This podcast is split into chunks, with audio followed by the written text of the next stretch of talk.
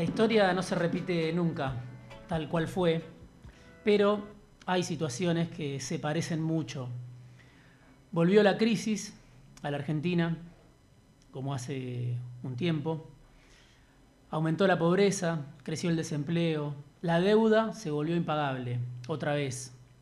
Volvió el kirchnerismo al poder en una alianza un poco más amplia que la que terminó siendo el Frente para la Victoria en 2015, una alianza que recuerda más al primer Frente para la Victoria, el del 2003-2007. Volvió también con la crisis y con el kirchnerismo la falta de dólares. Volvió también a quedar expuesto el sector que más dólares aporta a la economía argentina, el que más dólares genera y el que más le puede, más y más rápido le puede aportar dólares al Estado, al gobierno de turno, el campo, el agronegocio, el ruralismo, está hoy otra vez siendo protagonista en la Argentina gobernada por el peronismo. En un país que exporta 60 mil millones de dólares al año y que, lo dijo Matías Culfas en, en plena campaña, lo pensaba incluso el macrismo, necesita exportar mucho más, 100 mil millones de dólares, por lo menos casi el doble de esos 60 mil millones de dólares a 100 mil, y de esos 60 mil millones de dólares que hoy exporta la Argentina, gran parte tienen que ver o se explican por el poderío del campo. Volvió también el gobierno de Alberto Fernández a aumentar las retenciones del 30 al 33%, tal y como había sido autorizado por el Congreso en diciembre pasado. Es algo que el gobierno quería hacer desde ese mismo momento, que hacía dos meses estaba buscando la forma de hacer y no encontraba cómo. Y termina concretándolo en esta semana que, que se fue. Es el segundo aumento de las retenciones, aunque para el gobierno sea el primero, para el campo es el segundo. Pasó de 24,5 la retención a la soja a 30 al comienzo del gobierno de Fernández y ahora de 30 a 33%. Claro, en un contexto particular, con modos particulares, con un esquema que beneficia por un lado a las economías regionales, y eso es algo que remarca mucho el gobierno de Fernández, con segmentación también que fue uno de los detonantes de la gran crisis del 2008. El gobierno kirchnerista había mezclado el agua y el aceite, se decía. Se habían juntado los grandes productores con los pequeños productores. Se había mezclado la sociedad rural con la Federación Agraria. Y ahora el gobierno de Fernández se preocupa por segmentar. Los que más pagan son los que producen más de mil toneladas de soja. Y según el gobierno es una porción muy, muy minoritaria dentro del campo. Por un lado, el esquema que beneficia a las economías regionales. Por el otro lado, la segmentación. Por otro lado, también un esquema en el cual las grandes cerealeras también pagan 33% de retenciones y no como en otras oportunidades un poco menos por encargarse ellas de exportar derivados del aceite, como la harina de soja, como el aceite de soja, derivados de la soja. Sin embargo, lo que tenemos es otra vez un paro del campo. Vuelve otra vez a asomar la tensión en marzo, como hace 12 años. La mesa de enlace, una mesa de enlace creo yo más heterogénea que la de ese momento, vuelve a decidir una medida de conjunto, por fuera de esa heterogeneidad, decide otra vez ir a un paro de cuatro días, un cese de comercialización en todo el país a partir del lunes, contra el gobierno de los Fernández. Otra vez está Alberto Fernández, antes como jefe de gabinete hace 12 años, ahora como presidente. Otra vez, por supuesto, está Cristina Fernández, en ese momento como presidenta, ahora como vice. Y para el ruralismo el contexto nunca es bueno.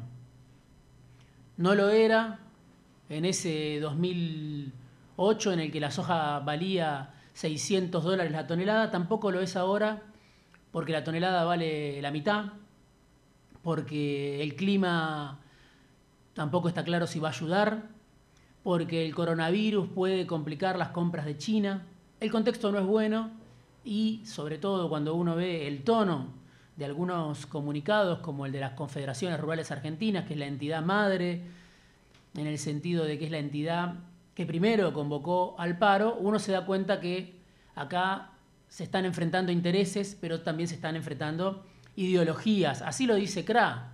Si lo que va a primar es la ideología, nos vamos a ver al costado de la ruta. Dice Confederaciones Rurales Argentinas que está muy presionada, condicionada, determinada por el peso de Carvap, las confederaciones de La Pampa y Buenos Aires. Hablas con directivos de la mesa de enlace y te dicen, bueno, ahí los propios directivos de la mesa de enlace reconocen que en Carvap están los sectores más conservadores, los sectores que más rechazo le tienen al kirchnerismo, los que guardan todavía una memoria, un rencor de lo que fue aquella confrontación de 2008 y los que primero presionaron por este paro que empieza mañana. El contexto es distinto. El gobierno de Alberto Fernández busca caminar con pies de plomo esa conflictividad posible. Fernández no habla, obviamente, de los piquetes de la abundancia, no alude de manera despectiva al campo. Fernández lo dijo esta semana en un almuerzo en el Hotel Alvear con los grandes empresarios de la Argentina, cuando definió al campo como socio estratégico. Pero en esa misma definición y en ese mismo discurso, Fernández en algo se equivocó. Porque dijo el campo está de acuerdo y el propio presidente de la sociedad rural, Pellegrina, después salió a decir nos impusieron esta decisión. Y visto desde ahora, claro, en alguna medida lo que hacía Pellegrina era cubrirse después de haber estado en ese almuerzo con Fernández un día después del anuncio del aumento de las retenciones, Pellegrina decía yo no me hago cargo de este acuerdo, acá no hay un acuerdo, un poco intuyendo que el conflicto podía volver. Llama la atención lo que dice el ministro Luis Basterra, que este aumento de retenciones a la soja al 33%, que es compensado con baja en las retenciones para otros cultivos, para las economías regionales, deja un saldo fiscal de suma cero. Es decir, según Basterra, el gobierno no va a recaudar más por este paquete de medidas. Bueno, si es así, la pregunta vale, ¿vale la pena enfrentarse al campo en este momento solamente por un paquete que le deja cero al gobierno nacional? Si es así, como dice Basterra, obviamente los productores no le creen que sea de esa manera.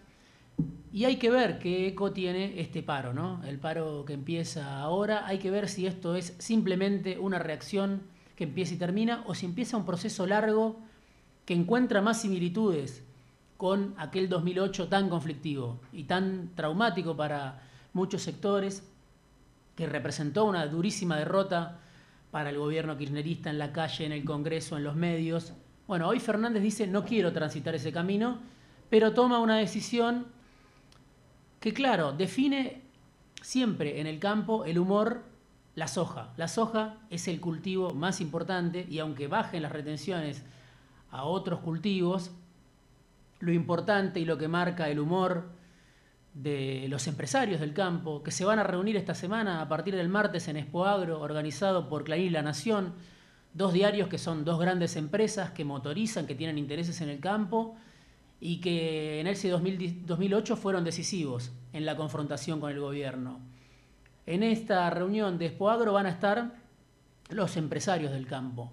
Hay que ver hasta qué punto la resistencia de base sojera que en su momento salió a las rutas está dispuesta a protagonizar este conflicto, hasta qué punto la mesa de enlace mantiene la unidad, hasta qué punto el macrismo agrario, porque hay un macrismo agrario en la Argentina, representado por Ricardo Bullaile, diputado nacional, exministro de Agricultura, representado por Luis Echever, ex ministro de Agricultura, por De Angeli.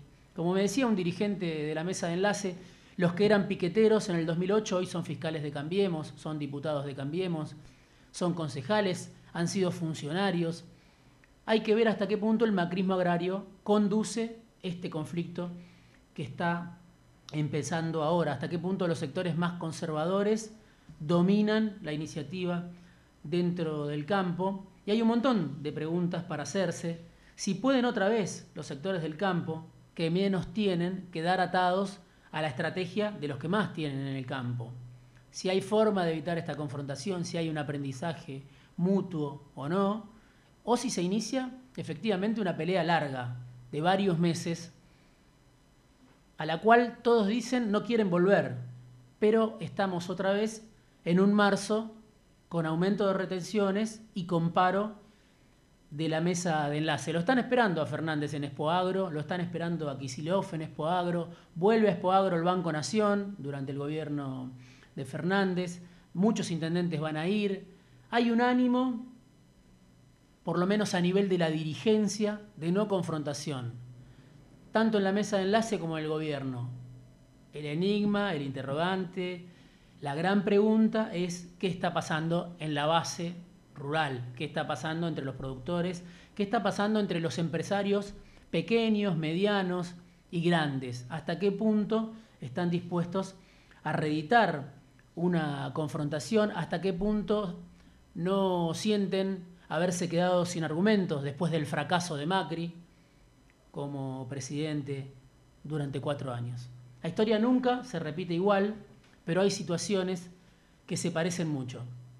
Feliz día para todas las mujeres.